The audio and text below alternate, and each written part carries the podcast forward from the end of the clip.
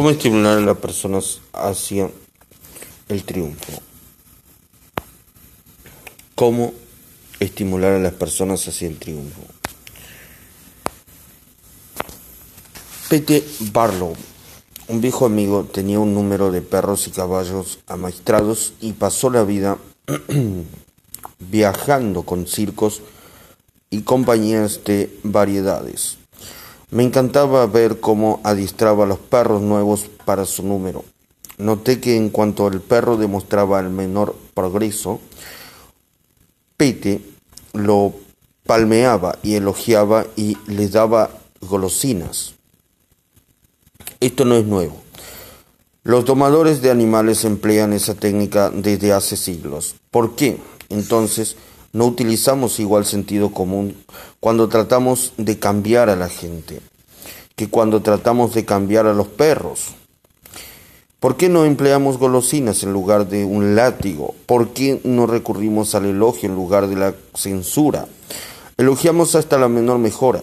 Esto hace que los demás quieran seguir mejorando. En su libro No soy gran cosas, no soy gran cosa, perdón, nena, pero soy todo lo que puedo ser. El psicólogo Jess Lyre lamenta, el elogio es como la luz del sol para el espíritu humano. No podemos florecer y crecer sin él. Aún y aún así, aunque casi todos estamos siempre listos para aplicar a la gente el viento frío de la crítica, siempre sentimos cierto desgano cuando se trata de darle a nuestro prójimo la luz cálida del elogio. Al recordar mi vida puedo ver las ocasiones en que unas pocas palabras de elogios cambiaron mi porvenir entero. ¿No, puedo, ¿No puede usted decir lo mismo de su vida? La historia está llena de notables ejemplos de esta magia del elogio. Por ejemplo, hace medio siglo un niño de 10 años trabajaba en una fábrica de Nápoles. Anhelaba ser cantor, pero su primer maestro lo desalentó. Le dijo que no podría cantar jamás que no tenía voz, que tenía el sonido del viento en las persianas. Pero su madre, una pobre campesina, lo abrazó y ensalzó y le dijo que sí, que sabía que estaba bien, que ya no estaba, ya no notaba sus, ya, que ya notaba sus progresos.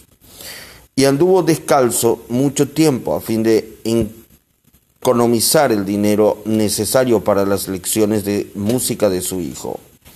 Los elogios de aquella campesina, sus palabras de aliento cambiaron la vida entera de aquel niño. Quizás haya oído usted hablar de él. Se llama Caruso, se llamaba Caruso. Fue el más famoso y el mejor cantante de ópera de su tiempo. A comienzos del siglo XIX, un jovenzuelo de Londres aspiraba a ser escritor, pero todo parecía estar en su contra. No había podido ir a la escuela más que cuatro años. Su padre había sido arrojado a una cárcel porque no podía pagar sus deudas. Y este joven conoció... Y este joven, eh, este jovencito, perdón, conoció a menudo las punzadas del hambre. Por fin consiguió un, un empleo para, pagar para pegar etiquetas en botellas de betún dentro de un depósito lleno de ratas, y de noche dormía en un triste desván junto con otros dos niños, ratas de, de albañal en los barrios pobres. Tan poco confianza tenía en sus condiciones de escritor que salió a hurtadillas una noche a despachar por correo su primer manuscrito, para que nadie pudiera reírse de él. Un cuento tras otro le fue rechazado. Finalmente llegó el gran día en que le aceptaron uno. Es cierto que no se pagaba un centavo por un director de que lo elogiaba, perdón. Es cierto que no se le pagaba un centavo, pero un director lo elogiaba. Un director de diario lo conocía como escritor. Quedó el mozo tan emocionado que ambuló sin destino por las calles, llenos, de los, llenos los ojos de lágrimas. El elogio, el reconocimiento que recibía al conseguir que imprimieran un cuento suyo, cambiaban toda su carrera. Pues si no hubiera sido por ello, quizá habría pasado la vida entera trabajando como hasta entonces. Es posible que haya oído hablar ustedes de este jovenzuelo. Se llamaba Charles Dickens. Otro niño de Londres trabajaba en una tienda de comestibles. Tenía que levantarse a las cinco, barrer la tienda y trabajar después como esclavos durante 14 horas. Era una esclavitud en verdad, y el mozo la despreciaba. Al cabo de dos años no pudo resistir más. Se levantó una mañana y sin esperar el desayuno caminó 25 kilómetros para hablar con su madre, que estaba trabajando como ama de llaves. El muchacho estaba frenético, rogó a la madre, lloró, juró que se mataría si tenía que seguir en aquella tienda. Después escribió una extensa y patética carta a su viejo maestro de escuela declarando que estaba desalentado, que ya no quería vivir. El viejo maestro lo elogió un, lo elogió un poco y le aseguró que era un joven muy inteligente, apto para cosas mejores, y le ofreció trabajo como maestro. Esos elogios cambiaron el futuro del mozo y dejaron una impresión perdurable en la historia de la literatura inglesa porque aquel niño ha escrito desde entonces innumerables libros y ha ganado cantidades enormes de género, perdón, de dinero con su pluma. Quizá lo conozca usted. Se llamaba H. J. Wells. El uso del elogio en lugar de la crítica es el concepto básico de las enseñanzas de B. F. Skinner. Este gran psicólogo contemporáneo ha demostrado, por medio de experimentos con animales, y con seres humanos que, minimizando las críticas y destacando el elogio, se reforzará lo bueno que hace la gente y lo malo se atrofiará por falta de atención. John Rigels Pous, de Ricky Mount, California del Norte, usó el método en el trato con sus hijos. Como en muchas familias, en la suya parecía que la única forma de comunicación entre madre y padre por un lado e hijos por el otro eran los gritos y como suele suceder, los chicos se ponían un poco peores en lugar de un poco mejores. Después de cada una de tales sesiones, los padres también. El problema no parecía tener una solución a la vida, a la vista, perdón. El señor Rigenspow decidió usar algunas de los, algunos de los principios que estaba aprendiendo en nuestro curso. Nos contó, decidimos probar con los elogios en lugar de la crítica a sus defectos. No era fácil. Cuando todo lo que pedíamos, perdón, cuando todo lo que podíamos ver eran las cosas negativas de nuestros hijos, fue realmente duro enfrentar algo que elogiar.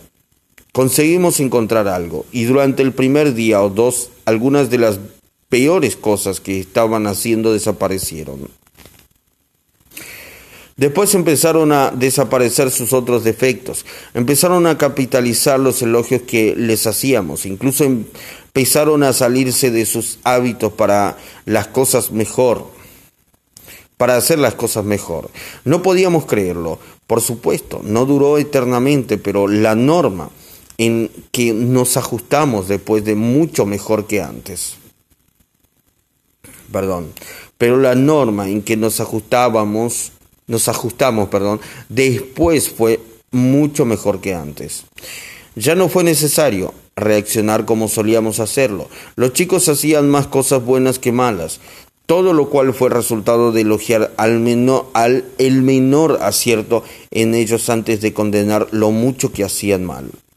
También en el trabajo funciona. Kate Roper de Woodland Hills, Woodland Hills, California Aplicó este principio a una situación en su compañía. Recibió un material impreso en las prensas de la compañía, que era de una calidad excepcionalmente alta. El hombre que había hecho este trabajo había tenido dificultades para adaptarse a su empleo. El supervisor estaba preocupado ante lo que consideraba, ante lo que consideraba una actitud negativa y había pensado en despedirlo. Cuando el señor Roper fue informado de esta situación, fue personalmente a la imprenta y tuvo una charla con el joven. Le manifestó lo mucho que le había gustado el trabajo que había recibido y dijo que era lo mejor que se había hecho en la imprenta desde hacía tiempo. Se tomó el trabajo de señalar en qué aspectos la impresión había sido excelente y subrayó lo importante que sería la contribución de este joven a la compañía. ¿Le parece que esto afectó la actitud del joven impresor hacia la, hacia la empresa? En pocos días hubo un cambio completo. Le contó a varios de sus compañeros esta conversación y se mostraba orgulloso de que alguien tan importante apreciara su buen trabajo. Desde ese día fue un empleado leal y dedicado. El señor Roper no se limitó a halagar al joven obrero diciéndole, usted es bueno. Señaló específicamente los puntos en que su trabajo era superior, elogiando un logro. Específico, un logro específico, perdón. En lugar de hacer una alabanza generalizada, el elogio se vuelve mucho más significativo para la persona a quien se lo dirige. A todos les agrada ser elogiados, pero cuando el elogio es específico, se lo recibe como sincero, no algo que la otra persona puede estar diciendo solo para hacernos sentir bien. Recordémoslo, todos anhelamos aprecios y reconocimiento.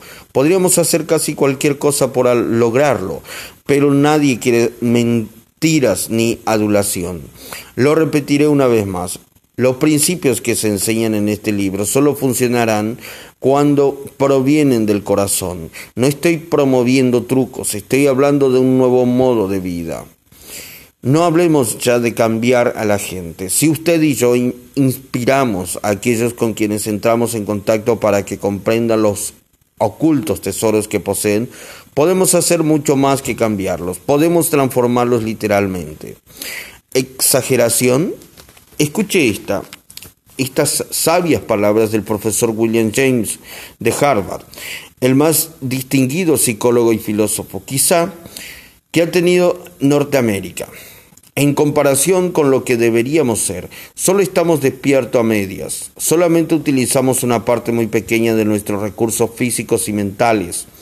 En términos generales, el individuo humano vive así muy dentro de sus límites, posee poderes de diversas suertes que habitualmente no utiliza.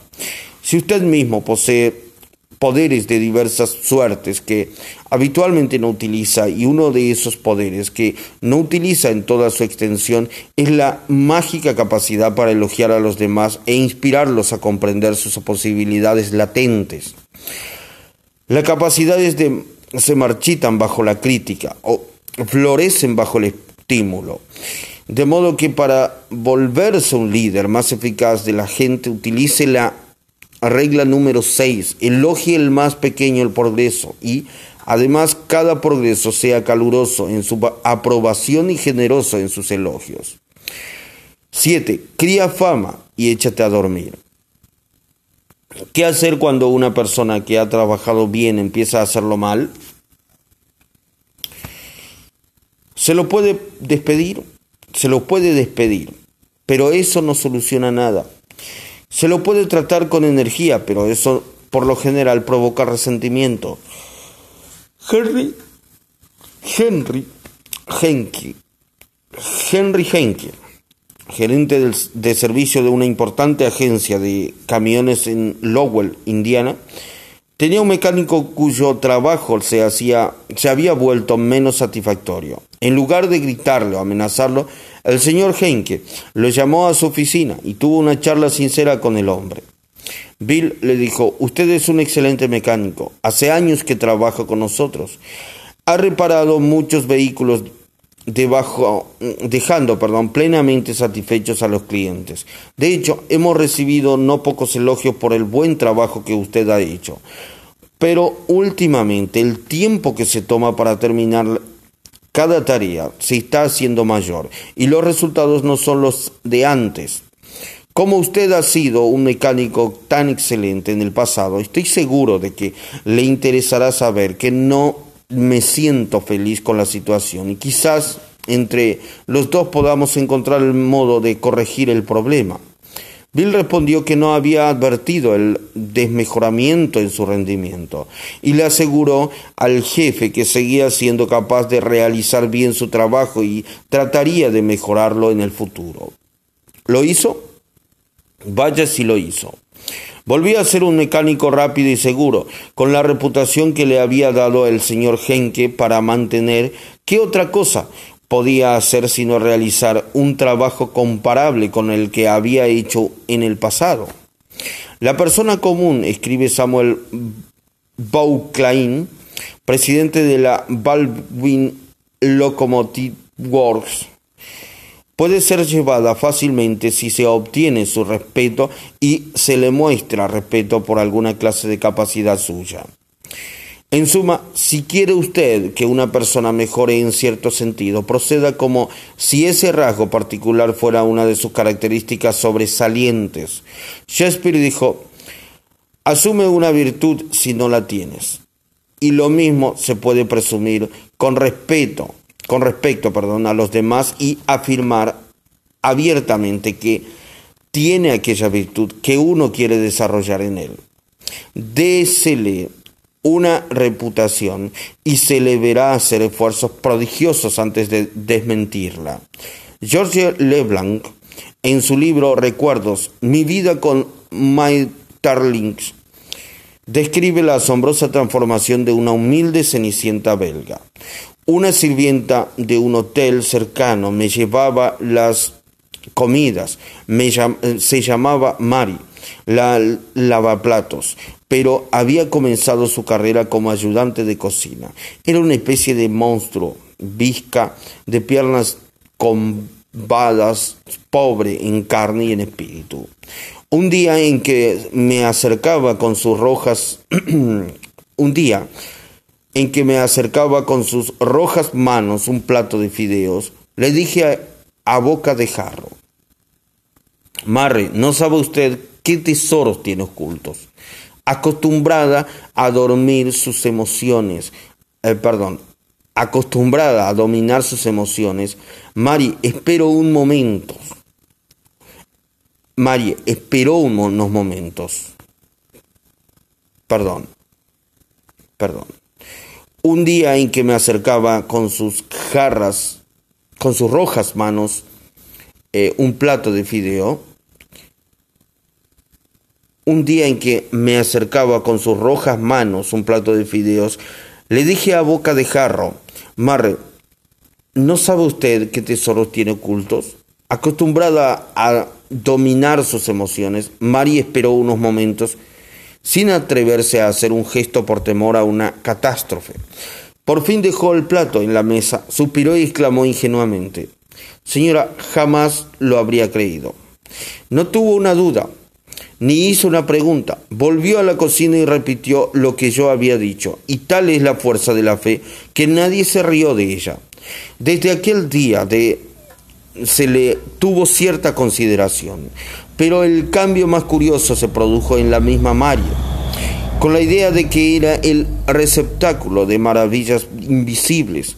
Comenzó a cuidarse, eh, a cuidarse la cara y el cuerpo, tanto que su, su olvidada juventud pareció florecer y ocultar su fealdad. Dos meses más tarde, cuando yo, y me, eh, yo me marchaba de allí, anunció su próxima boda con el sobrino del chef. Voy a ser una señora, dijo, y me agradeció. Una pequeña frase había cambiado su vida entera. George Leblanc había dado a Mary una reputación que justificar y esa reputación la transformó. Bill Parker, representante de ventas de una compañía de comidas en Daytona Beach, Florida, se entusiasmó mucho con la nueva línea de productos que introducía su compañía y quedó apesadumbrado cuando el gerente de un gran almacén de alimentos rechazó la oportunidad de introducir el nuevo producto en su negocio. Bill pasó todo el día lamentando este rechazo y decidió volver al almacén antes de irse a su casa esa noche y probar una vez más. Jack le dijo al, dueño, cuando me marché esta semana, comprendí que no te habías presentado, no te había presentado un cuadro completo de la nueva línea. Y te agradecería que me des unos minutos para señalarte todos los puntos que omití. Siempre te he admirado por tu capacidad para escuchar y por tu buena disposición a cambiar cuando los hechos eh, piden un cambio. ¿Podía rehusarse Jack a darle otra oportunidad? No, después de que el vendedor le hubo establecido esa reputación. Una mañana el doctor Martin Fitzurk dentista de Dublín, Irlanda, se sorprendió al oír que una paciente le señalaba que la taza metálica que estaba usando para enjugarse la boca no estaba muy limpia. Es cierto que la paciente debía ser vasito de papel, es cierto que la paciente bebía del vasito de papel, pero de todos modos no era digno de un profesional usar equipo sucio. Cuando la paciente se marchó, el doctor Fitzgerald pasó a su oficina privada a escribirle una carta a Bright, la mujer que venía dos veces por semana a limpiar su oficina. Escribió esto.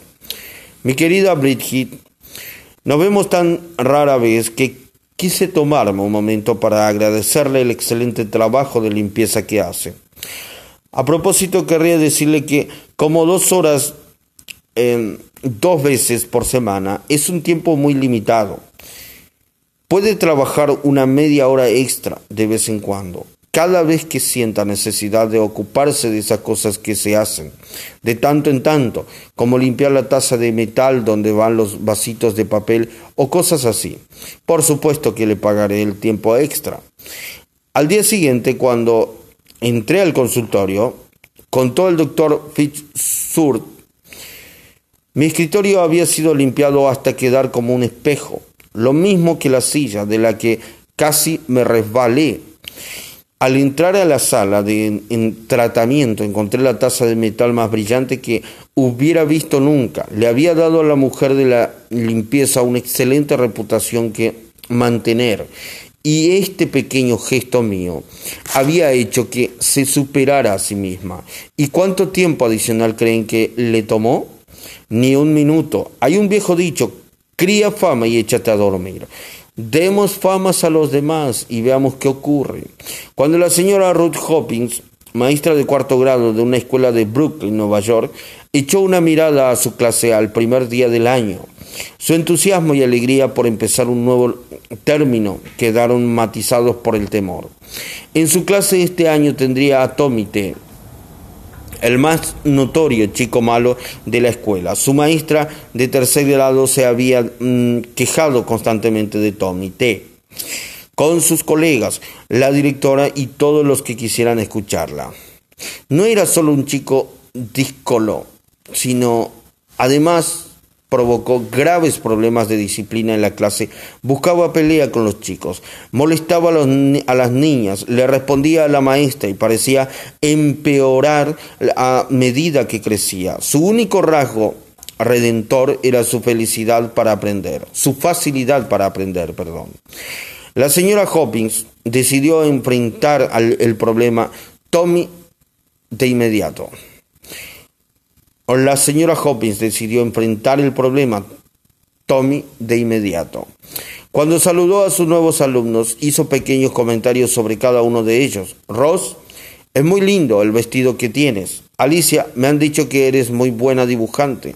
Cuando llegó a Tommy, lo miró a los ojos y le dijo, Tommy, tengo entendido que tienes el alma de líder. Dependeré de ti para que me ayudes a hacer de esta división el mejor de los cuartos grados. Reforzó esto en los primeros días de clase, felicitando a Tommy por cada cosa que hacía y comentando lo bueno, lo buen, lo buen alumno que era. Con esa reputación de mantener, ni siquiera un chico de nueve años podía defraudarla, y no la defraudó. Si usted quiere obtener buenos resultados en esa difícil misión de cambiar la actitud o conducta de los otros, recuérdela Regla número 7. Atribuye a la otra persona una buena reputación para que se interese en mantenerla. 8. Haga que los errores parezcan fáciles de corregir. Un amigo mío soltero de unos 40 años de edad se comprometió para casarse y su novia lo persuadió de que tomara unas tardías lecciones de baile. Bien sabe Dios, me confesó este hombre al narrarme el caso, que necesitaba lecciones de baile, porque yo bailaba tal como cuando empecé, hace 20 años. La primera profesora a quien vi me dijo probablemente la verdad, me dijo que tenía que olvidarme de todo lo aprendido y empezar otra vez. Con eso me desalentó, no me quedaba un incentivo para seguir aprendiendo. Así, pues la dejé. Quizás mintiera la profesora a quien fui a ver después, pero de todos modos me gustó. Dijo tranquilamente que quizá mi manera de bailar era un poco anticuada, pero que en lo fundamental todo iba bien y que no tendría inconveniente alguno para aprender unos cuantos pasos nuevos. La primera profesora me había desalentado a acentuar o destacar mis errores. Esta nueva profesora hizo lo contrario. Me aseguró que yo tenía un sentido natural de ritmo y que era un bailarín nato. El sentido común me dice que he sido siempre y siempre seré un bailarín de cuarta categoría. Pero en el hondo del corazón me gusta pensar que quizá la profesora tenía razón.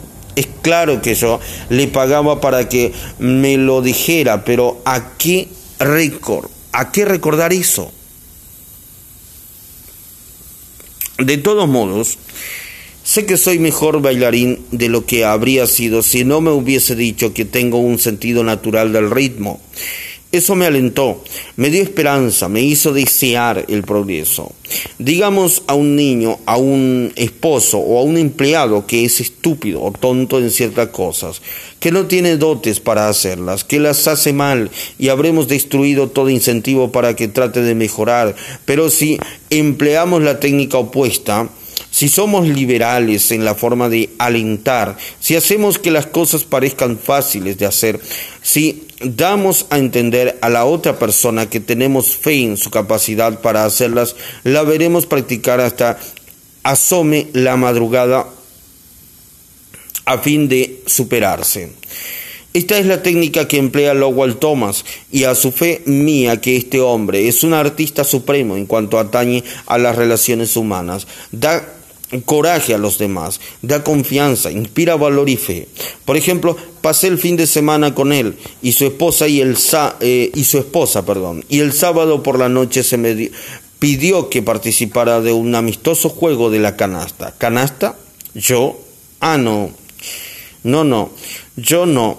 Yo no sabía nada de este juego. Siempre había sido un misterio para mí. No, no, imposible, pero dale dijo Lowell. Si no es un amistoso, no se necesita más que buena memoria y buen juicio. Tú escribiste una vez un capítulo sobre la memoria. La canasta será cosa facilísima para ti. Tienes todas las condiciones para jugarlo.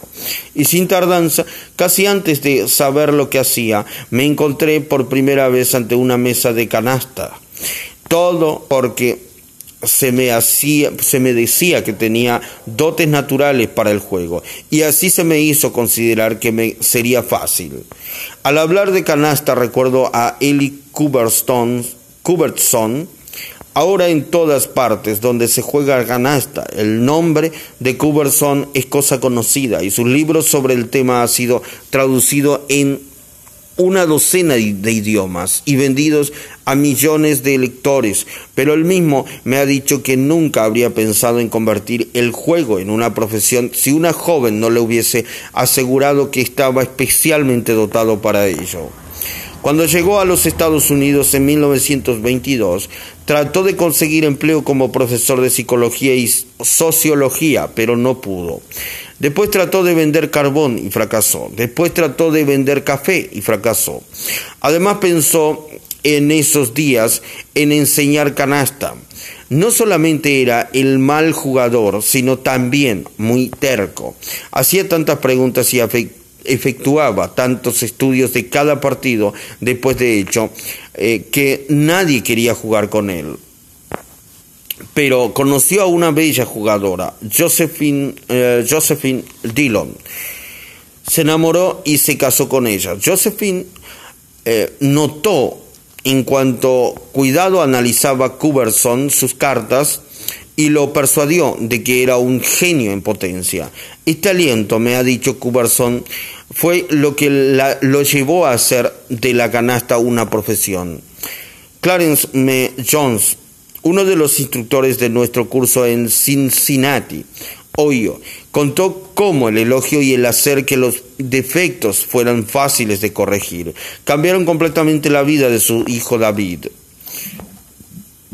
En 1970 mi, mi hijo David, que tenía 15 años, vino a vivir conmigo en Cincinnati.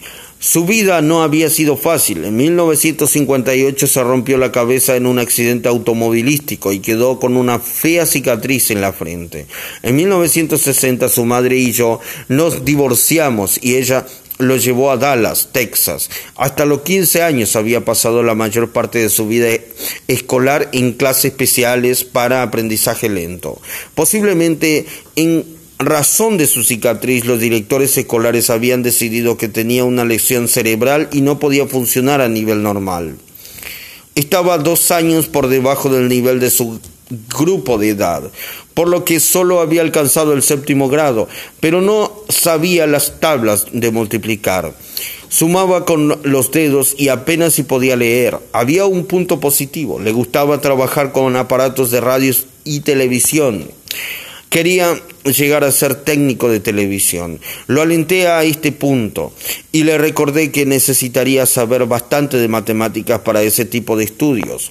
Decidí ayudarlo a mejorar en esa materia. Compramos cuatro series de tarjetas de ejercicios, multiplicación, división, suma y resta. Cuando íbamos sacando las tarjetas yo ponía las respuestas correctas en una pila a un costado cuando David se equivocaba, le explicaba cuál era la respuesta acertada y volvía a poner la tarjeta en el montón a sacar. Y así seguíamos hasta que no quedaba ninguna. Yo celebraba ruidosamente cada tarjeta que acertaba, sobre todo si se había equivocado en una antes. Todas las noches hacíamos de esa manera con todas las tarjetas.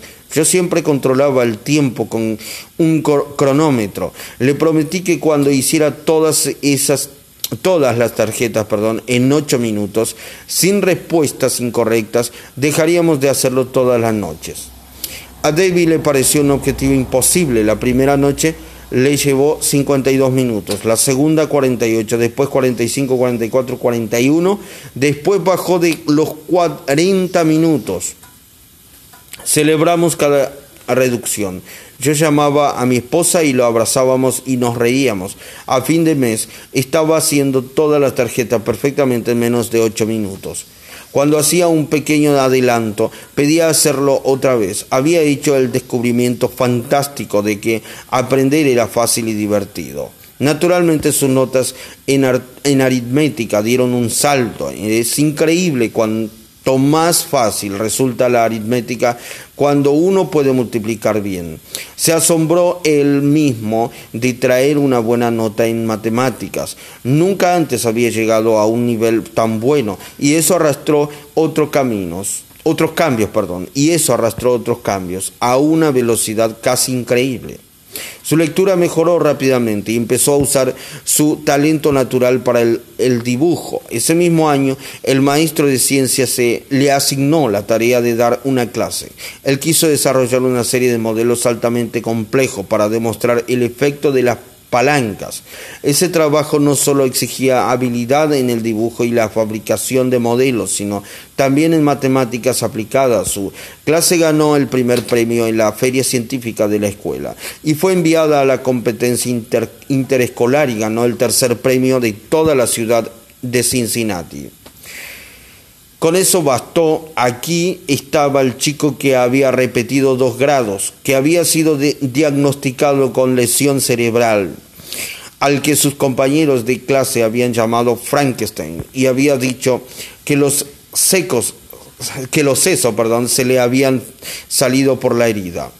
De pronto descubría que realmente podía aprender y lograr cosas. El resultado, a partir del último término de octavo grado y a lo largo de toda la secundaria, nunca dejó de estar en el cuadro de honor. No bien descubrió que aprender era fácil. Toda su vida cambió. Si quiere ayudar a los otros a mejorar, recuerde. Regla número 8. Aliente a la otra persona. Haga que los errores parezcan fáciles de corregir. Segmento del libro Cómo ganar amigos e influir sobre las personas de Dale Carnegie.